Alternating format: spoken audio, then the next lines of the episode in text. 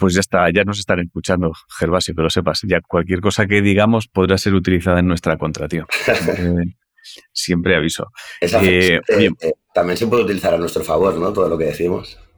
Hostia, no lo había pensado nunca, pero totalmente de acuerdo con esa reflexión, tío. Claro, digo, siempre es en contra, pero joder, porque vamos a lo negativo, vamos a pensar en positivo. Hostia, me ha gustado mucho. Es cualquier cosa que digas podrá ser utilizada a tu favor. Creo que debería empezar a usarse en los juicios también, ¿eh? Claro, sería mucho más amable para el, acusado. Eso es muy bonito, tío. Hostia, ¿te imaginas que de repente hemos cambiado ya el, el, lenguaje de los juicios? A partir de ahora es cualquier cosa que diga será utilizado en su contra y recuerde que durante el trayecto lo que diga también podrá ser a favor. O sea que igual antes de llegar a juicio acabas absuelto. Así es, así es. En fin. Oye, muchas gracias por apuntarte a charlar, tío. No hago presentaciones ni nada en este podcast. ¿eh? El que quiera saber quién somos, que nos busque en Google. Me parece bien, me parece bien. Bueno, yo creo que contigo lo tienen claro. Eh, estás haciendo un trabajo Yo creo que estás haciendo un trabajo muy guay, muy, muy guay. Eh, dándole voz a lo, a lo que te ha pasado, igual que, bueno, yo creo que también es importante haberle dado voz a lo que me ha pasado a mí, ¿no? Son cosas diferentes, pero al final eh, todo es eh, relacionado con el tema salud mental, ¿no? Y, del cuidarse uno mismo o, de entenderse uno mismo. Y, y, hostia, yo no lo conseguí durante mucho tiempo y creo que es importante que la gente lo sepa y, que si pueden evitar cometer los mismos errores que yo, pues bienvenido sea, ¿no? Y, y yo creo que en tu mundo, en tu ámbito también tela, porque la presión que tenéis que tener eh, siempre estando ¿no? en, la, en, en, la pantalla y con la presión de tener eh, los ojos de todo el mundo mirando siempre. Yo en ese sentido me, me pude apartar un poco más y, y, tener menos, menos agobio, ¿no? Pero, pero creo que es importante que se sepa que estas cosas pasan eh, y que no pasa nada, que pasan y no pasa nada. No, no solo somos... O sea, yo evidentemente soy culpable de millones de cosas de las que he hecho pero no de volverme loco con, el alcohol por, no saber mi, parar mi cabeza, ¿no? Yo creo. En todo caso, soy culpable de otras cosas, pero... Sobre todo yo creo la reflexión esa que haces del no pasa nada. O sea, es no pasa nada. Quiero decir, ya está. Que, mm. que todo el mundo se cae en algún momento, todo el mundo se pierde en algún momento y creo que simplemente hay gente que pasa más tiempo desaparecida. No tiene, mm. no tiene más. La, la gran fortuna de, de esto es cuando consigues reencontrarte, que yo creo que es como, bueno, pues ya está, has pasado por ahí, te reencuentras y, bueno, es verdad que ahí viene lo duro, el, cómo me mantengo ahora reencontrado sin, claro. claro, claro, sin machacarme demasiado. Que no, sé si a ti te, te, ha pasado o has vivido ese momento en el que lo más difícil no es tanto el darte cuenta como el empezar a reconstruirte sin machacarte todo el tiempo.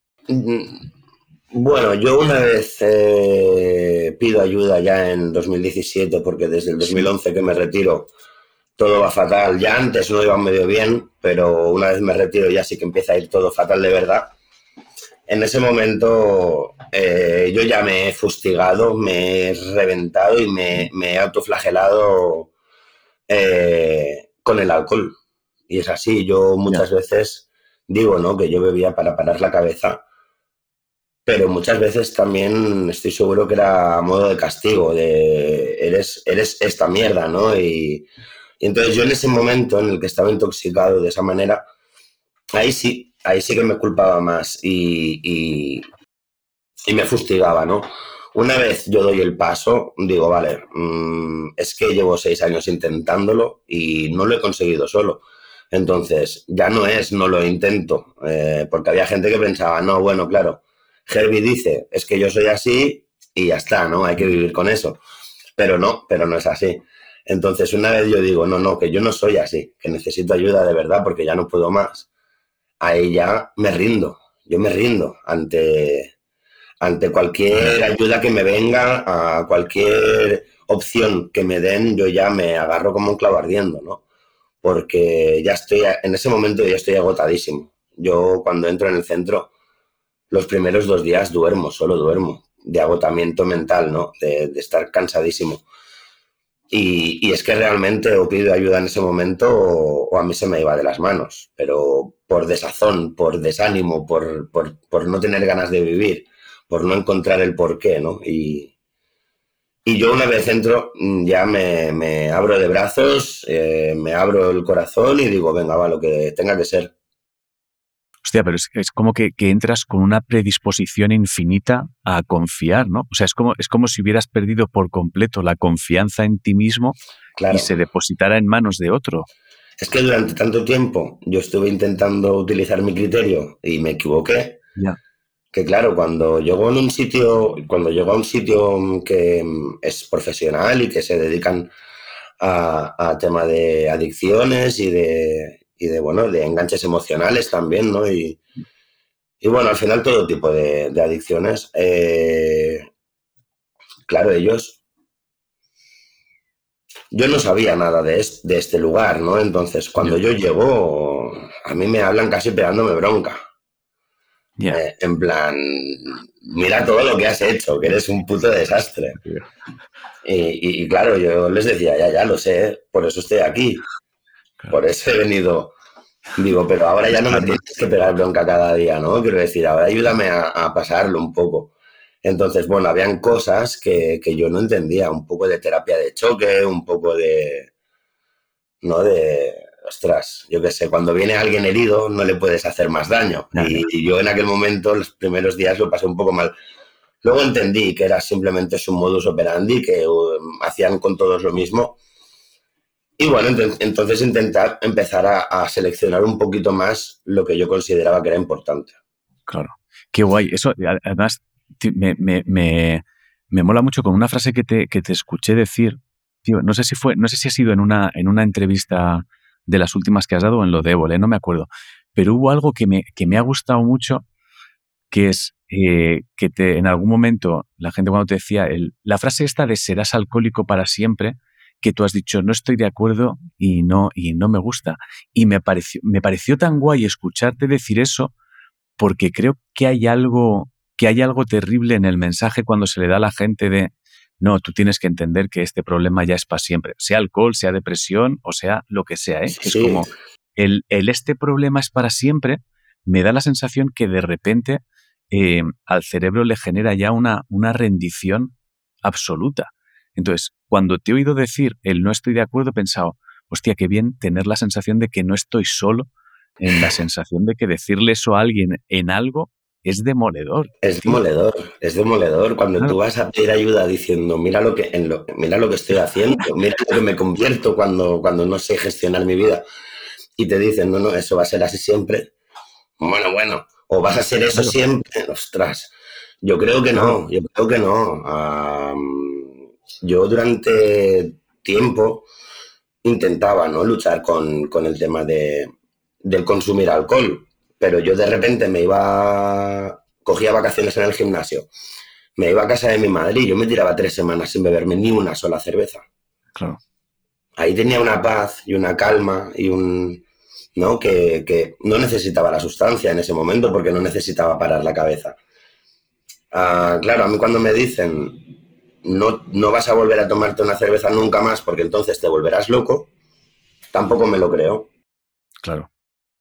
Porque digo, si yo mis herramientas y mi método ahora para gestionar las cosas es totalmente diferente, porque el resultado va a ser mm, igual. Si yo estoy haciendo un trabajo diario eh, conmigo mismo, con mi familia, con mis amigos, jolín, las catarsis ¿no? que hemos tenido que hacer para poder escribir el libro.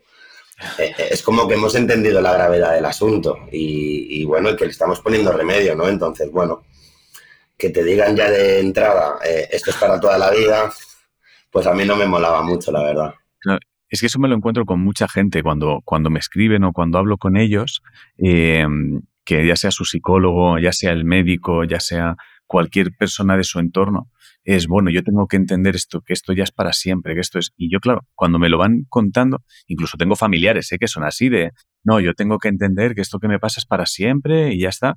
Y yo vuelvo a casa pensando, hostia, el, mensaje que tú mismo te estás mandando es demoledor. O sea, la rendición que tú mismo te estás provocando es, es estresante, joder. Es como un, es, rendirte ya, es llegar a casa rindiéndote. Es como la sensación de, como vea una cerveza encima de la mesa, ya está, estoy contagiado. O sea, claro, claro, es como, como huela una cerveza, la lío.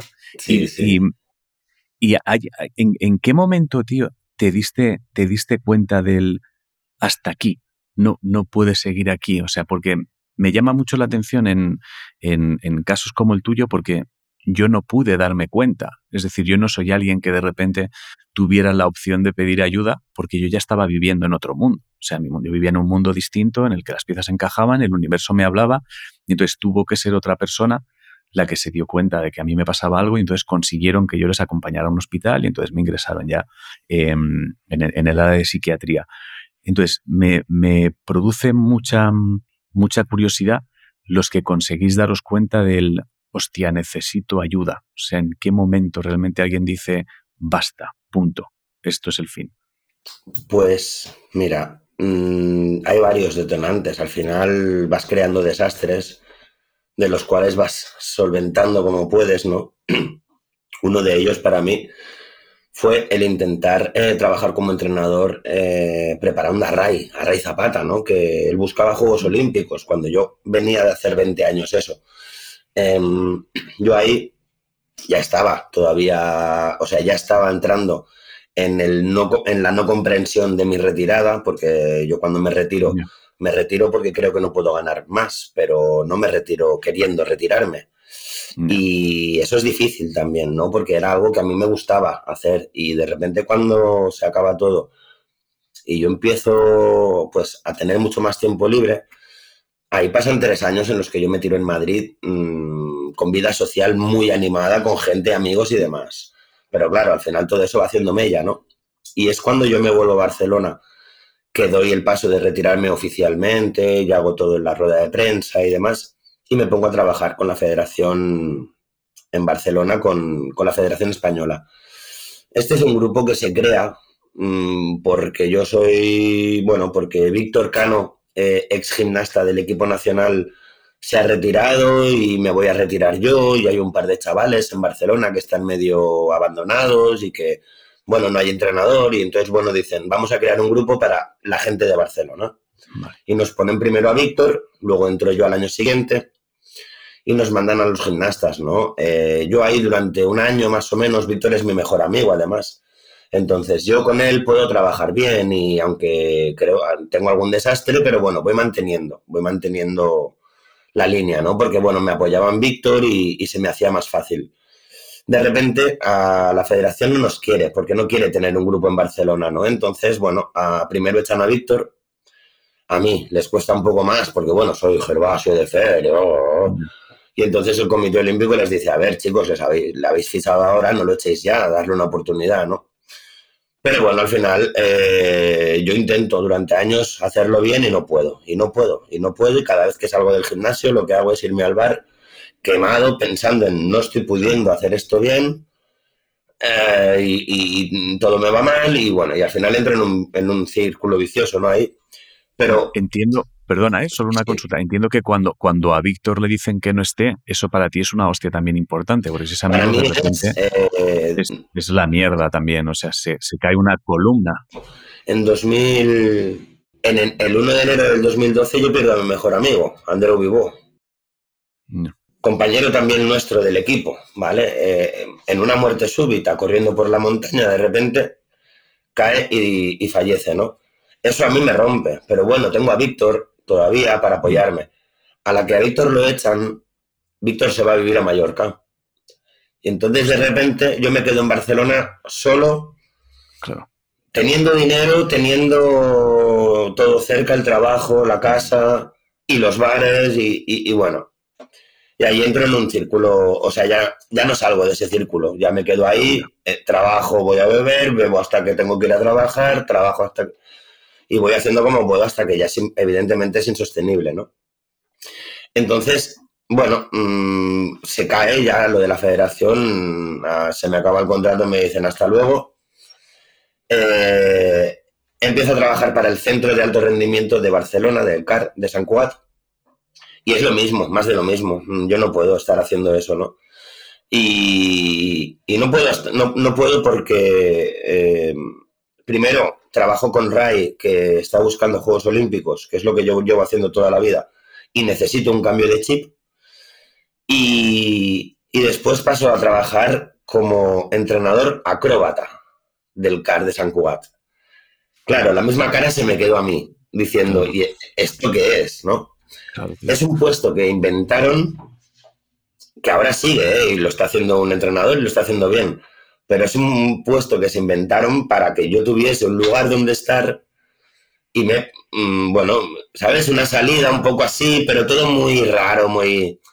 Todo muy teniendo que a, hostia, tío, ayúdame y no sé qué. Ya. Entonces, bueno, la cuestión es que al final, pues ni una ni otra, ¿no? En 2016 dejo de trabajar en el CAR, me quedo un año medio sin hacer nada, intentando saber qué hacer con mi vida, y entonces vuelvo a la mina.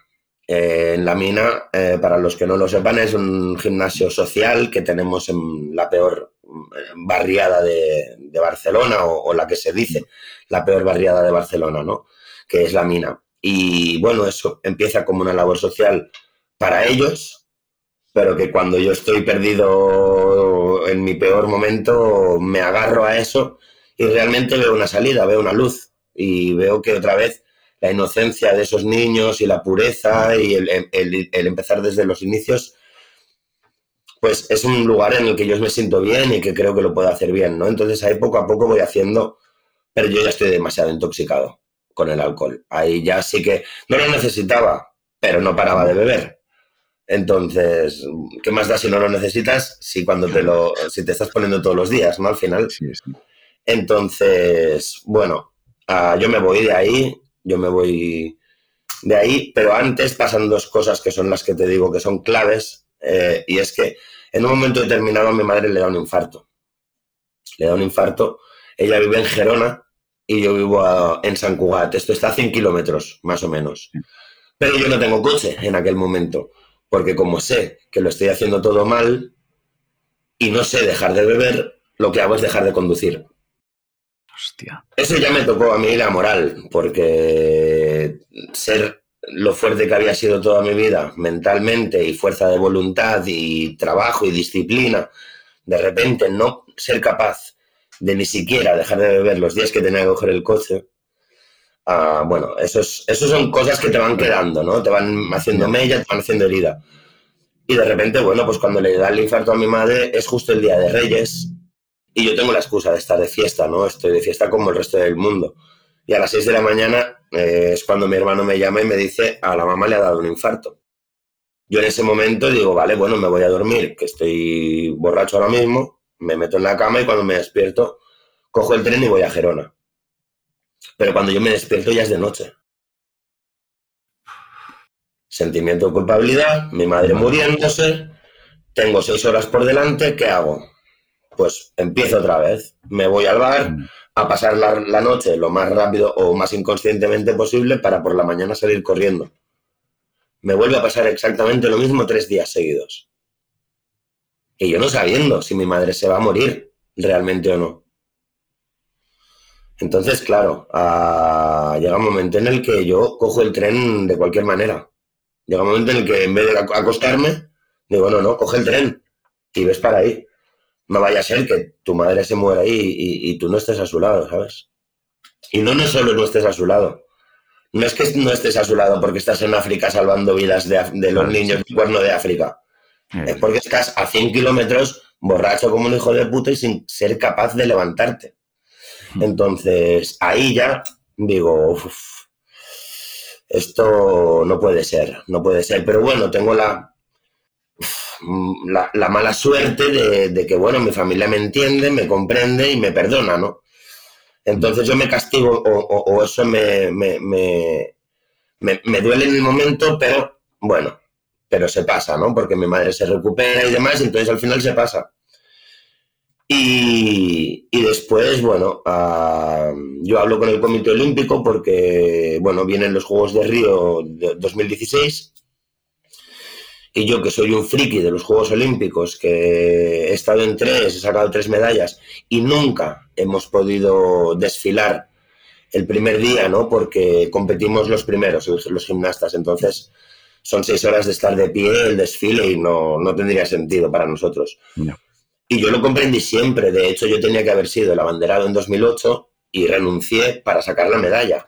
Entonces, bueno, llega 2016 y digo, oye, Comité Olímpico, Alejandro Blanco, tú que es verdad que él sí que cuando he tenido un problema me ha escuchado y me ha intentado ayudar, no siempre ha podido, pero lo ha intentado y eso es así y tengo que estar muy agradecido.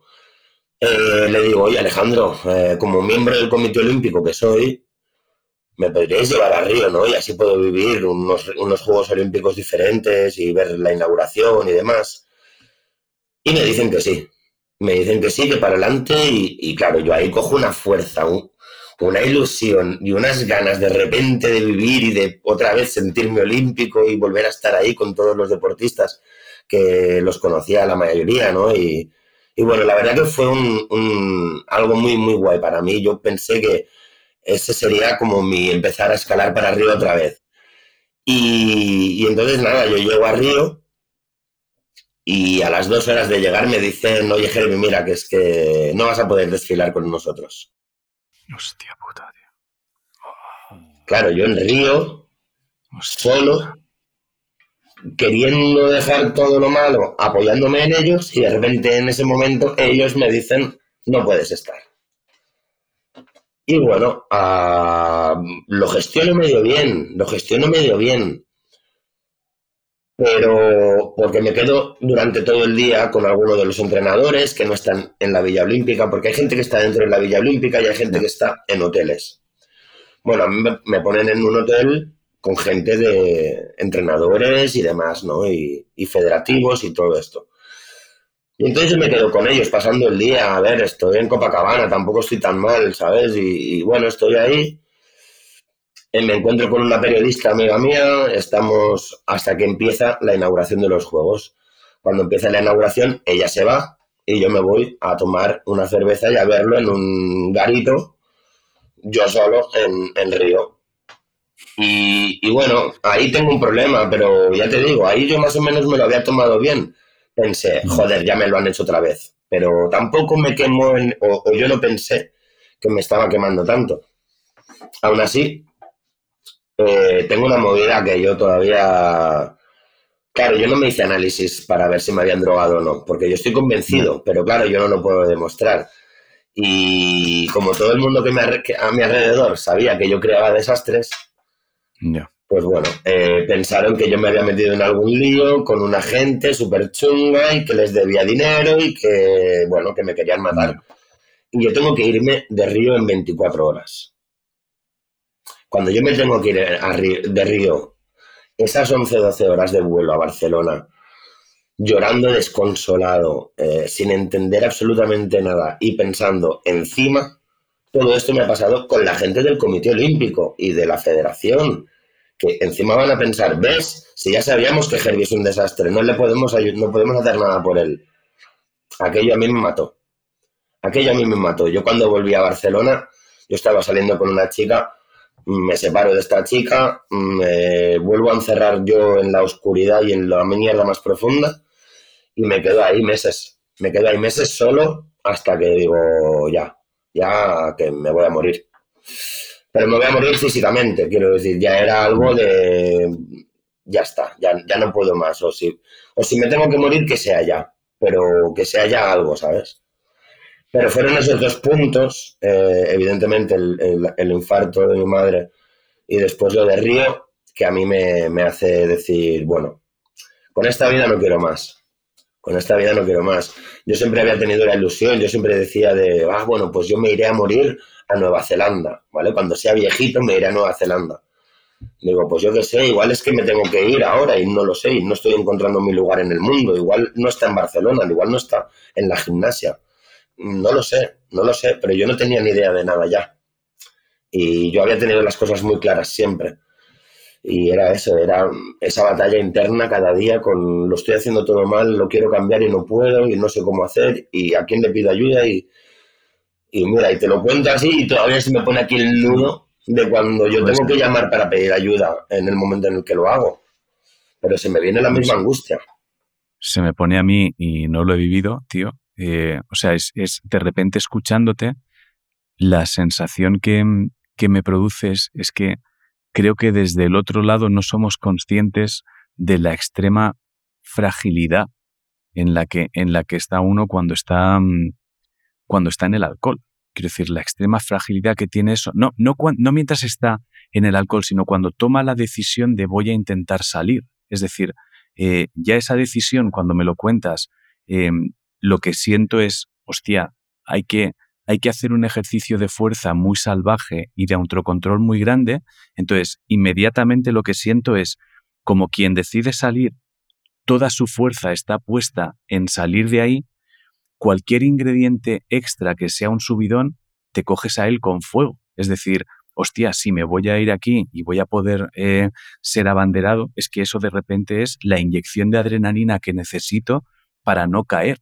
Si cuando llegas allí te dicen no vas a ser, de repente es como que, no, no sé. No, no, bueno, no se trataba de ser abanderado, se trataba de, desfilar.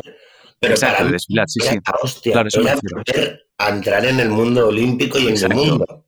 Exacto, perdona, a eso me refiero, que es como que de repente tú depositas como eh, hostia, es como un confían en mí, puedo volver a arrancar. O sea, es como la sensación de todo se arranca o estoy con un amigo montando un proyecto que igual no entiendo muy bien, pero de repente se cargan a este amigo. O sea, todo es como que se depende de cosas que desde fuera pueden parecer muy pequeñas, pero pueden marcar la diferencia entre que alguien vuelva a caer o no caer. O sea, una diferencia brutal. Entonces, es, es un poco estremecedor por eso, por la fragilidad que, que, se siente al escuchar los problemas con alcohol, tío. Me, de repente siento que es, que es eso, que, entras en una fragilidad muy extrema. Se entra en un mundo extremadamente frágil. Así es, así es. Y muchos están en activo, ¿eh? Y muchos están en activo y están en la misma situación. Lo que pasa es que de momento se apoyan en las horas y horas de entrenamiento. Por eso digo yo que hay que hacer algo antes. O sea, yo cuando reclamo la ayuda, a mí se me dio, a mí se me ayudó. Yo no puedo decir que a mí no se me ha ayudado, que se me ha dejado. No, no, se me ha ayudado cuando yo lo he pedido y cuando ya no podía más. Claro, si hay que llegar a ese punto para que te ayuden, ah, no sé yo, ¿sabes? Es, peligroso porque no todos lo conseguiremos o no todos tendrán la capacidad de pedir ayuda o, o por mucho que les ayudemos, igual ya es tarde. Entonces, o sea, yo entiendo que hay, claro, para, o sea, para la gran mayoría, yo creo, o sea, en, tu caso, además, eh, yo creo que el ser deportista exige una especie de, eh, no sé cuál es la palabra, pero de disciplina muy extrema. Entonces, es probable que para ti no sea difícil el tomar una decisión de pedir ayuda y cumplirlo. Es decir, es casi em, lo que yo interpreto, ¿eh? sin conocer para nada el mundo del deporte, casi, casi es una disciplina militar como aquel que dice, que eso, que eso sí lo he vivido. O sea, el servicio militar sí lo he vivido. Entonces, de repente es como, hostia.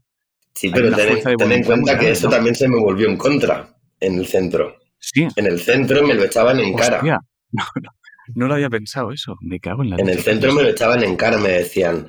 Claro, tú haces esto porque a ti no te cuesta nada, porque es como lo que has hecho toda la vida. Entrenar, comer, descansar y en vez de entrenar, hacer terapias pero los horarios y todo era lo mismo. Y digo, pero a ver, no te estoy diciendo que llevo siete años inundado en alcohol, macho, que, esta disciplina no la he sabido llevar yo solo. Claro. No me pero llegué ahí y me decían, no, esto para ti está, esto, es facilísimo para ti. No, no, o sea, yo me, yo me refiero a que, a que es, es a que a lo mejor es más fácil la decisión de pedir ayuda, no ya, luego ya, la disciplina, no luego la, la disciplina, o sea, decirle a alguien para ti es fácil en un momento así es como, hostia, no me jodas, como que para mí es fácil, tronco, o sea, no es fácil para nadie. Claro, es que piensa, a mí me decían de repente, tú eres lo mismo que ese chaval con 12 años que empieza a esnifar cola y que después se engancha al caballo y que está hasta los 40 metiéndose heroína. Claro, yo no las tengo todas conmigo en ese sentido. Yo no creo que todos estemos en el mismo punto, ni que todas eh, las personas necesitemos el mismo remedio para sanar. Entonces, bueno, a mí me decían, por un lado eso, eres, el, eres como el que más, pero esto a ti no te cuesta una mierda. Esto para ti es facilísimo. Digo, pero a ver, a ver, ¿en qué cabeza cabe, macho? No entendía nada, ¿sabes? Era como una batalla. O sea, las sensaciones de no sé qué queréis decirme, pero dadme otra cerveza, de verdad. O sea, de verdad. Yo, decía, yo les decía, al principio yo estaba muy intoxicado, pero los, los primeros días les decía, oye, vale, una cerveza no, pero un porrillo, digo, o algo, ¿no? Para, yo qué sé, para estar tranquilo. ¿Sabes? En plan, joder. Pero nada, todo era mal, todo era mal. Si, si tenía disciplina era porque yo ya, eso era fácil. Si yo solo decía que mi problema era con el alcohol, me decían que no, que con todo. Y cuidado, porque teníamos una hora para hacer deporte. No me dejaban hacer pesas o tal. No, no, bici, salir a caminar, cosas que no te vuelvan a recordar de dónde vienes. Claro, de dónde vienes del gimnasio de cuando yo era campeón olímpico, no de cuando era un alcohólico. ¿Sabes? O sea, era un poco, claro, me decían unas cosas que yo, unas, algunas me las creía y, es verdad que funcionaron, pero yo todo no lo cogí porque no, no estaba de acuerdo en todo. Aún así, igual hay gente que le va bien hacer todo lo que dicen o no, no lo sé, no lo sé. Por eso te digo que yo creo que cada uno somos un mundo, ¿no? Yo no puedo enseñar la gimnasia igual a dos personas diferentes, porque las dos personas son diferentes en todo, en, el entendimiento, en el físico y en, y en todo, ¿no? entonces... Claro. Eso, eso, eso también lo creo, tío. O sea, creo que, creo que hay algo, creo que hay algo extraño en cuando se tratan de, de generalizar tratamientos. O sea, me parece súper complicado el, el decidir que, que, cada problema que puedas tener en la cabeza se pueda tratar exactamente igual, seas quien seas, independientemente de cualquier cosa. Me resulta súper extraño porque creo que no es así. O sea, creo que no es así. O sea, no creo que haya, por lo menos en cosas de cabeza, ¿eh? no creo que haya nada que alguien te pueda venir y decirte, no, mira, tienes, un, eh, tienes esquizofrenia y, va a ser siempre así. Como, hostia. Claro, y ahora para poder vivir como una persona normal vas a tener que hacer toda la vida una serie de... Siempre, esto, sí, lo mismo, lo mismo que este señor de 40 años y este chaval de 15 y este chaval de 25. Exacto, todo lo mismo. yo creo que no. Pero, o sea, me, gusta esa reflexión tuya, ¿eh? porque hay, cosas que a veces me cuesta más em, verbalizar porque pienso a ver si soy yo el chalao que piensa ciertas cosas. Entonces me gusta encontrarme con gente que por lo menos puedo decir, bueno, si vamos a juicio vamos los dos. Eso me parece bien. Estamos juntos. No sé si me ves bien, Ángel, porque no veo bien yo mi pantallita. Me estoy moviendo porque Sí, te veo, te veo. Vale, vale.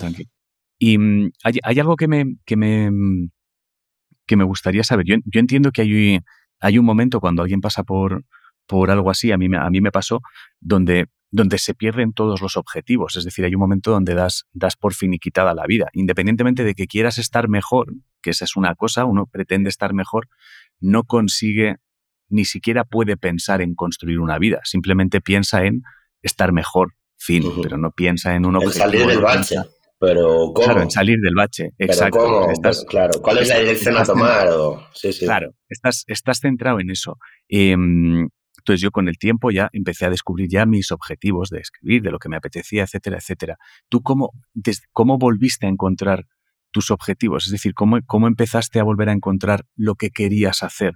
O sea, una vez empiezas a salir del bache. Pues mira, yo ya te digo, yo en 2016-17 intento volver al gimnasio ¿no? de la mina. yo hasta entonces lo había llevado como gestor, como creador, ¿no? Porque bueno, pues lleva mi nombre y demás. Eh, pero no estaba de entrenador. Mm, cuando yo ya en el CAR veo que no puedo y que tampoco puedo con lo de eh, el preparador físico acróbata, ¿no? Y tal, eh, digo, bueno, pues yo, a ver, tengo un gimnasio, ¿no? Vamos a volver ahí, vamos a ver qué se está haciendo, cómo se está trabajando. Y bueno, ahí yo de repente llego un día, bueno, también, claro, si tenemos que encontrar un punto que es en el que yo al día siguiente pido ayuda, es este punto. No, no, pero Claro, no, pero me refiero, me refiero al, día en el que tú encuentras la motivación para, Vivir, no para, no para pedir ayuda. ¿eh? No, no, no, pero me refiero que antes me habías preguntado eso, que hay, si hay puntos mm, detonantes. Y bueno, este es, este es uno, ¿no? Y es que cuando yo llego de repente para ver qué está pasando en mi gimnasio, veo que la labor que estamos haciendo ya no es social. Que es que los entrenadores que estoy teniendo lo que quieren es llevarse el dinero. Ah. Y entonces, claro, ahí yo ya no, por ahí sí que no paso. Yo hago una labor social porque yo el dinero me lo paso por el foro de los cojones, lo he hecho toda la vida. Y yo estoy seguro que a través del deporte podemos conseguir cosas maravillosas y a través del cariño y el respeto. cuando la gente que yo tengo trabajando ahí no hace esto, yo mm, monto en cólera. Pero claro, monto en cólera un día que voy pedo. Y entonces, claro. Vaya, vaya momento para montar en cólera, ¿eh? Claro, claro. Entonces la lío parda en el gimnasio. Oh, yeah. Un día. Y entonces yo me piro, me piro del gimnasio. Pero sabiendo que me voy para volver. Que me voy para cuando vuelva levantar todo aquello. Y ahí yo hago una reunión con todos los papis de mis alumnos y alumnas. Ahí la primera vez que yo digo tengo un problema y así con mucha gente delante y todos mirando y además que me tenían cariño, me conocían. Y hice mi primera catarsis, les conté, les conté que estaba intentando gestionar mi vida y que no podía, que me había apoyado en varios objetivos y que no me salía nada y que me tenía que marchar durante un tiempo, que no sabía cuánto, pero que me marchaba para, para solucionar mi vida. Y nada, eh, entre lágrimas, abrazos, besos y ánimos. Me fui del gimnasio y volví diez meses después, pero yo el primer día que entro al centro ya sé que lo que quiero es volver a la mina. Porque yo ahí, el poco tiempo que he podido estar medio lúcido, con lucidez en mi cabeza, eh, me lo he pasado súper bien y realmente Mm, en, los niveles que podemos hacer en el gimnasio yo tengo mucha facilidad, ¿no? Entonces, mm. bueno, llevo toda mi vida haciendo esto, yo no sé de nada más, pero de gimnasia sé un huevo. Y entonces cuando hay un elemento que a los chicos o chicas les cuesta mucho, igual si yo le doy una clave o un truquito o un tal y de repente, ¡pum!, le sale, ¿no? Y eso a mí me llena el alma. y, y me había pasado mm, los días que yo había estado ahí antes de irme al centro, entonces mi motivación es esa, es volver con, los niños, volver a mis inicios, a la gimnasia con cinco años, con seis años, ¿no? No Juegos Olímpicos, volver a ganar la ilusión otra vez. Y fue eso, básicamente fue eso y bueno, evidentemente el nacimiento de mis sobrinas, las hijas de mi hermano también, eh, y bueno, ver como mi madre ya han pasado años ¿no? del infarto y, sigue día a día luchando y bueno, un poco ahora me apoyo en mi familia que me han ayudado siempre y en el trabajo que, para mí no es un trabajo, para mí es una pasión y, es una salida.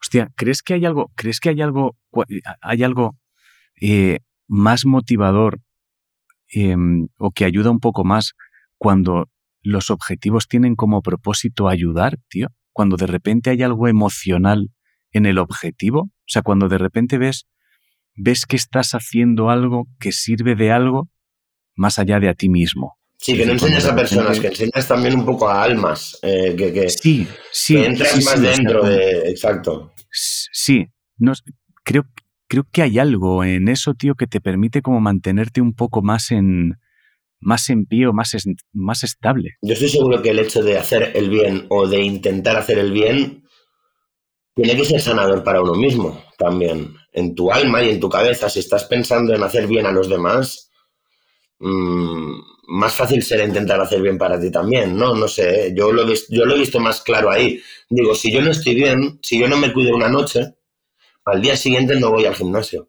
O voy resacoso, o voy de mala hostia, o voy... Ah, pues entonces ya no me compensa beber. Ya no, ahora ya no, ahora me da igual. Claro, y eso yo creo que fíjate que es porque piensas en, piensas en lo que puedes aportar. O sea, cuando hablábamos al principio, hablábamos de que la, en los momentos de, de mayor beber y de pongamos fin a esto, era precisamente cuando estás tú contigo a solas de pues a la mierda todo. Quiero decir, no tengo, ya está, apaguemos el cerebro, apagaremos el cerebro aquí. En el momento en el que tienes... Era eso, ¿eh? ¿eh? Era esa frase, era apagar el cerebro. Sí, no, es eso, claro, claro, es la, Yo me acuerdo cuando yo, cuando yo fumaba, cuando yo bebía, era, pues, eh, empiezas por un canuto pensando en, hostia, a ver si nos calmamos un poco, y cuando llevas uno dices, bueno, ya que estamos calmados, vamos a ponerlo a cero, vamos a resetearlo, ¿no? Quiero decir que esto funciona, entonces apagas. Em, entonces, cuando, cuando tienes un objetivo que es que las sensaciones de, de ayudar, no, no que tienes que dar explicaciones a tu jefe, que es distinto, eso te la pela. O sea, cuando tú tu trabajo es que hay un jefe, te da igual, te vas a mamar igual o vas a fumar igual, porque al final es la bronca te la va a pegar a ti. O sea, las consecuencias inmediatas las vas a sufrir tú. Claro, sin embargo, cuando esas consecuencias son hacia o unos críos entrenando o un público que te va a ver o lo que sea, de repente tienes como una sensación de, ojo, esto ya lo estoy haciendo por otros, tío. Ya. Sí, pero incluso así, a mí me costó mucho. De mira que me esforzaba, porque te juro que lo intenté hasta la saciedad. Con Ray, con Jero y con Javi, con mis tres chicos de Barcelona. Yo de verdad que lo intenté. Y no podía, macho, no podía. Yo llegaba oliendo alcohol cada mañana.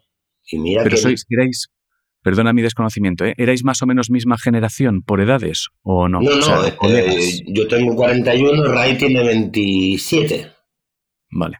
Entonces yo era el entrenador que me acababa de retirar y ellos eran como la generación o dos generaciones por detrás que venían empujando fuerte. Vale, igual es como el arranque. Y yo ahí lo intento, pero Ray ya era un tipo potente, de veintipico de años y tal, entonces buscábamos, era, era una intensidad del entreno o necesitaba él una intensidad en el entreno que yo no era capaz de darle en ese momento.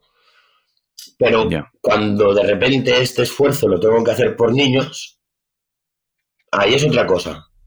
De repente por, por adultos no, no fui capaz, pero por los niños sí. Y es algo que me deja loco porque yo siempre había pensado, bueno, sí, los niños me gustan, pero a partir de una edad, ¿eh? demasiado pequeños, me vuelven un poco loco y tal. Pero ahora me doy cuenta de que no, mm, de que tengo una paciencia brutal, de que me lo paso bien, de que me divierto con ellos y, es eso, me siento como que les fallo cuando no. Y no quiero, no quiero hacer eso. Y, y em, esta, esta, igual es una pregunta extraña, ¿eh? pero te la, te la, me interesa mucho porque yo me quedé de crío con una sensación que me jodió mucho em, con, un, con un familiar. Yo tuve un familiar que, que estuvo muy metido, ya falleció además, eh, alguien muy joven, eh, estuvo metido en drogas, en alcohol, etcétera, etcétera, muy, muy a tope. Entonces, em, visitó Barcelona, yo era, yo era un crío, y entonces a mí él, yo le tenía un cariño especial de, de estos familiares a los que no ves mucho, porque además viven en otra ciudad, pero los quieres, no tiene más, son, son mayores que tú, no mucho más mayores, pero yo tendría por aquel entonces, no lo sé, yo creo que debía tener unos menos de 15, o no, sé, unos, unos 13 años creo que debía tener, y él debía tener unos 30. Entonces, era, ya te digo, ¿eh? no era un familiar al que tuviera mucho trato, por aquel entonces además no había móviles que pudiéramos hablar, simplemente era alguien era alguien con quien decías, pues no sé por qué quiero tanto yo a este tío, ¿vale? Eh, entonces se metió mucho en drogas, en alcohol, y entonces él visitó, él visitó Barcelona y yo le quería exactamente igual. O sea, la familia era como, hostia, cuidado con este, y es verdad, o sea, era muy peligroso. Sí, sí, sí, eh, Porque era de los que acababa vendiendo cosas de la familia, etcétera, etcétera, o sea, a nivel pro de, de estar metido en la mierda. Y, y él me preguntó si quería que fuéramos a dar un paseo. Yo quería ir a dar un paseo con él, y entonces a mí no me dejaron dar un paseo con él. Y siempre se me quedó esa puta espina, se me quedó la puta espina de me cago en Dios. O sea, entiendo que los adultos, ahora desde mi punto de vista, entiendo que los adultos no, quisieseis, no quisieseis, pero yo mi sensación era, creo que no hay un sitio en el que vaya a estar más a salvo que con este que con este tipo, claro, y ese tipo seguro que podrá hacer cualquier desastre, pero contigo no. Seguro. Pero contigo no. estoy, Estoy convencido. Entonces, em, necesitaba preguntarte a ti, de, cara a los padres, ¿te ha supuesto un problema volver a, poder estar con críos? ¿Has notado que hubiera como un problema de ojo con? Mira. O quizá en la mina no, pero porque estamos, porque estamos hablando de ambientes distintos. ¿eh? No, no, pero yo tengo gente de la mina y también tengo gente de fuera. ¿eh? Nosotros, uno, uno de los objetivos era que la gente no solo venga a la mina a buscar droga, coño, que también vengan a entrenar que se puede, que hay otros proyectos. Entonces, la gente de fuera viene también. Y sí es cierto que cuando yo no había hecho todavía la reunión para explicarme tengo que ir porque estoy mal, ah, tenía detractores, tenía mm, gente crítica conmigo, pero porque no sabían, no sabían eh, qué estaba pasando. Cuando yo me sincero y se lo explico, ahí se bajaron mucho del burro, de, o sea, del carro de atacarme y ya fueron más a, la comprensión, ¿no? Pero sí es cierto que hay padres que no han querido que vuelva a trabajar con sus hijos y simplemente se han ido del gimnasio. Pero los que se quedaron, y yo les dije, os voy a demostrar que esto, que ahora soy otra persona y que, pues llevan cuatro años conmigo y han visto la evolución y no solo la evolución mía como persona, sino como la evolución de sus hijos como gimnastas y, el ambiente que tenemos en el gimnasio ahora, que es muchísimo más sano que hace unos años. Y, bueno, al final el movimiento se demuestra andando, ¿no? Y, se necesita un tiempo para, poder decir, Yo de hoy a mañana no te puedo decir soy otra persona, pero si estás seis meses conmigo verás que mi modus operandi cada día es otro, ¿no? Y, y, mi forma de trabajar y de entender las cosas es otra, ¿no? Y la verdad que yo me siento muy arropado, me siento muy arropado por, por mis papis, por mis niñas, mis niños. Eh, luego mi familia, evidentemente, ¿no? La familia es incondicional. Bueno, no siempre es incondicional, yo he tenido la suerte de que para mí sea incondicional. Pero, pero bueno, la verdad que ellos lo han entendido, mm, piensan que soy valiente. Yo creo que he sido valiente toda mi vida. Cuando yo con 11 años decía voy a ser campeón olímpico, bueno, pues no, no había ningún niño de 11 años que lo dijese, ¿no? Yo ahí estaba y luego lo conseguí y bueno, y cuando no lo he conseguido también, pero he ido valiente yo siempre en la vida, menos cuando me inundaban alcohol porque no sabía en qué dirección ir y entonces mm, cuando no sabes a qué te enfrentas no puedes ser valiente, no, no sé. Pero, pero bueno, eh, creo que también el hecho de hacer el libro o la entrevista con el Évole, que fue así una catarsis también interesante, eh, lo valoran como algo positivo y como algo valiente y como algo de dar la cara. Eh, yo creo que en esta vida hay que dar la cara tanto para lo bueno como para lo malo y asumir las consecuencias de nuestros actos, ¿no? Al final.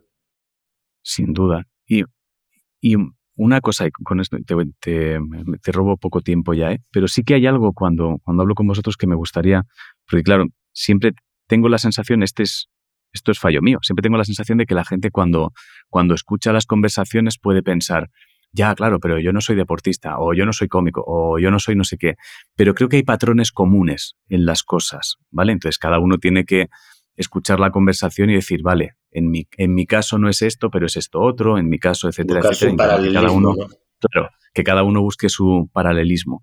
Pero por si acaso sí que me gusta preguntaros a todos, ¿crees que hay un, ¿crees que hay un patrón de advertencia que poder darle a alguien que ahora mismo esté dudando entre, hostia, estoy, estoy bebiendo, o sea, estoy refugiándome más de lo necesario en el alcohol o en las drogas? ¿Crees que hay una, una pista para saber si, si poner freno antes de caer? O sea, si hay un lugar en el que digas, tío, si estás haciendo esto, frena. Si estás yendo en esta dirección, frena. Si estás, cuidado con esto. Bueno, no lo sé, no lo sé. Realmente ah, me han pedido, he recibido muchos mensajes en estos días en redes sociales y muchos me preguntan o, me, preguntan a modo de como si yo fuese terapeuta y yo les digo que no, que yo estoy en otro punto totalmente diferente, que yo soy paciente y que estoy aprendiendo, que yo todavía no soy nadie para poder ayudar a... O le puedo dar un consejo, le puedo intentar guiar, pero que no se apoyen en,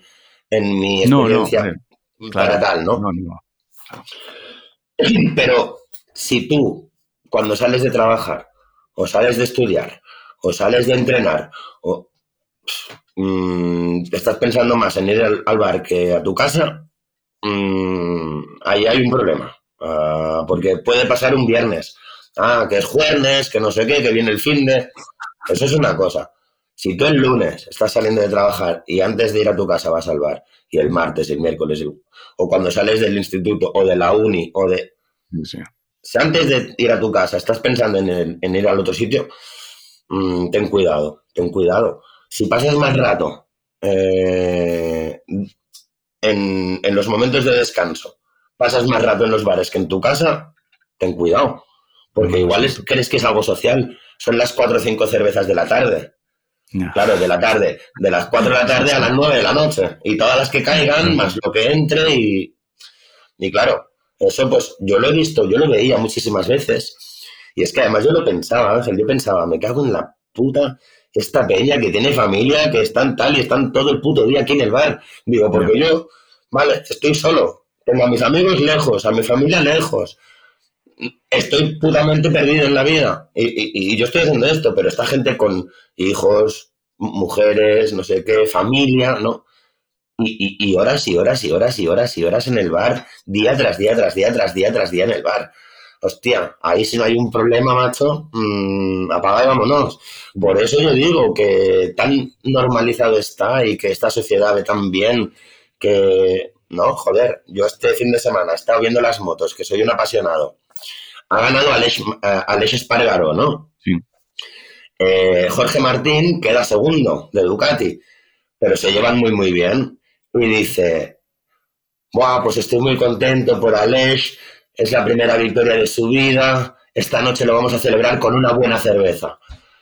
Digo, ¿lo ves? ¿Lo ves? Si es que, claro, si es que hasta los deportistas en plena competición están pensando cuando salgan para brindar, ¿no? Y, joder, y yo cuando me iba mal, me iba a brindar para olvidar. Y, y cuando no pasaba nada, voy a beber para que pase algo. Y, al final es siempre, ¿no? Es, verdad que empieza a convertirse el discurso en, bueno, habrá que beber para olvidar, habrá que beber para celebrar, habrá que beber para... Hostia, ya lo estamos convirtiendo en, bueno, habrá que beber, ¿no? De momento llena la nevera y ya veremos para qué bebemos. Ya veremos el motivo, ya veremos el motivo.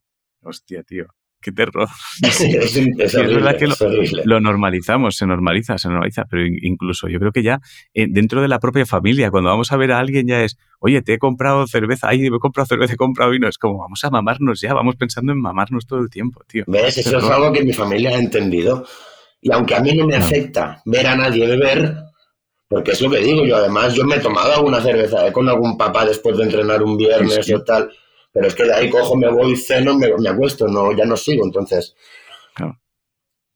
este, ay, ahora con esto te, se me ha La familia, que tu, incluso tu familia lo ha Ah, bueno, no, que lo entienden perfectamente. Ellos ah. pueden beber y cuando se reúnen, porque yo tengo cuatro hermanos, entonces cuando se reúnen algunos que van a ver a mi padre o que ellos se pueden tomar su vinito, su martini, su cervecita. Hostia, cuando voy yo, no bebe ni Dios. Pero ellos también saben que igual yo me puedo tomar una cerveza con un papá, y, pero yo en mi casa nunca más, por mis cojones. yo a ellos no les voy a salpicar más con mi alcohol. Si cometo errores, los cometeré solo. Si hago desastres, los haré sin salpicar a ellos. Porque ellos han sido tan, tan el pilar fundamental de mi vida que yo me comprometí una vez y es para toda la vida. Qué bien eso, tío, cuando de repente se encuentran ya los, los pilares, tío. O sea, cuando de repente descifras el, el esto no, esto no y esto no. Me estoy matando. O sea, yo creo que es, es, es una lástima, pero a veces yo creo que es bonito que la gente entienda que si llegas al punto de me estoy matando, basta, es el punto de, de tirar para arriba ya y de arrancar. Quiero decir, ya has llegado al fondo, tío. Ya está. O sea, no te. Ya está. Aprovecha ese impulso. Sí, y además, Ángel, no sé si, bueno, tú como me dices, tuviste la suerte, ¿no? De que tu chica se dio cuenta de que estabas en un momento muy jodido. Pero, pero normalmente, cuando es un caso como el mío, cuando tú reconoces o te das cuenta de que tienes un error o de que tienes un problema, el resto de la peña ya lo sabe. Toda tu familia ya lo tiene más claro que el agua. si el único que no se da cuenta eres tú o yo, en mi caso, ¿no? Mi padre sabía, mi hermano veía y decía, madre mía, el puto desastre. Apártale la birra, ¿no? Cuidado, guarda el vino, no sé qué. Ellos ya lo sabían. Cuando yo digo, oye, familia, que tengo un problema, es cuando ellos respiran y dicen, joder, por fin se ha dado cuenta. Pero ellos ya lo saben. Entonces, cuando tú das ese paso, ellos no van a hacer otra cosa más que arroparte y acompañarte y apoyarte, o al menos en mi caso ha sido así. Pero porque ellos ya sabían mm, de la existencia del problema en todo caso. Hostia, igual eso es, una, eso es otra pista bonita, ¿eh? por si estás, si estás teniendo la duda de si se te nota o no, pregúntale a tu familia. Claro, ellos lo van a saber Si tienes una duda, es, oye, ¿creéis que, me estoy, ¿creéis que me estoy pasando un poco con las cervecitas? Y si te dicen sí, pues pon freno. No, no, no sigas, no sigas tirando para abajo. Es así, es así. Tú eres el último en darte cuenta o el último en reconocerlo, casi siempre. Porque claro, cuando lo reconoces tienes que poner remedio. Ya. Qué marrón. Y, esa es una putada. esa es putada. Esa o parece una putada, no lo es. Pero lo parece, en su momento lo parece. De repente es, ya no puedo fingir que no lo sé, maldita sea. Mierda. ya me he hecho la pregunta. Mierda. Eso es. Gervasio, tío, eh, muchísimas gracias, tío. Eh, es súper bonito hablar contigo, tío. No habíamos coincidido nunca y me ha gustado mucho charlar, tío. Ojalá coincidamos pronto. De verdad, ojalá, ojalá, de verdad que sí. Charlar contigo, tío. Un abrazo muy grande. Voy a darle a cortar y me despido de ti en condiciones. Perfecto.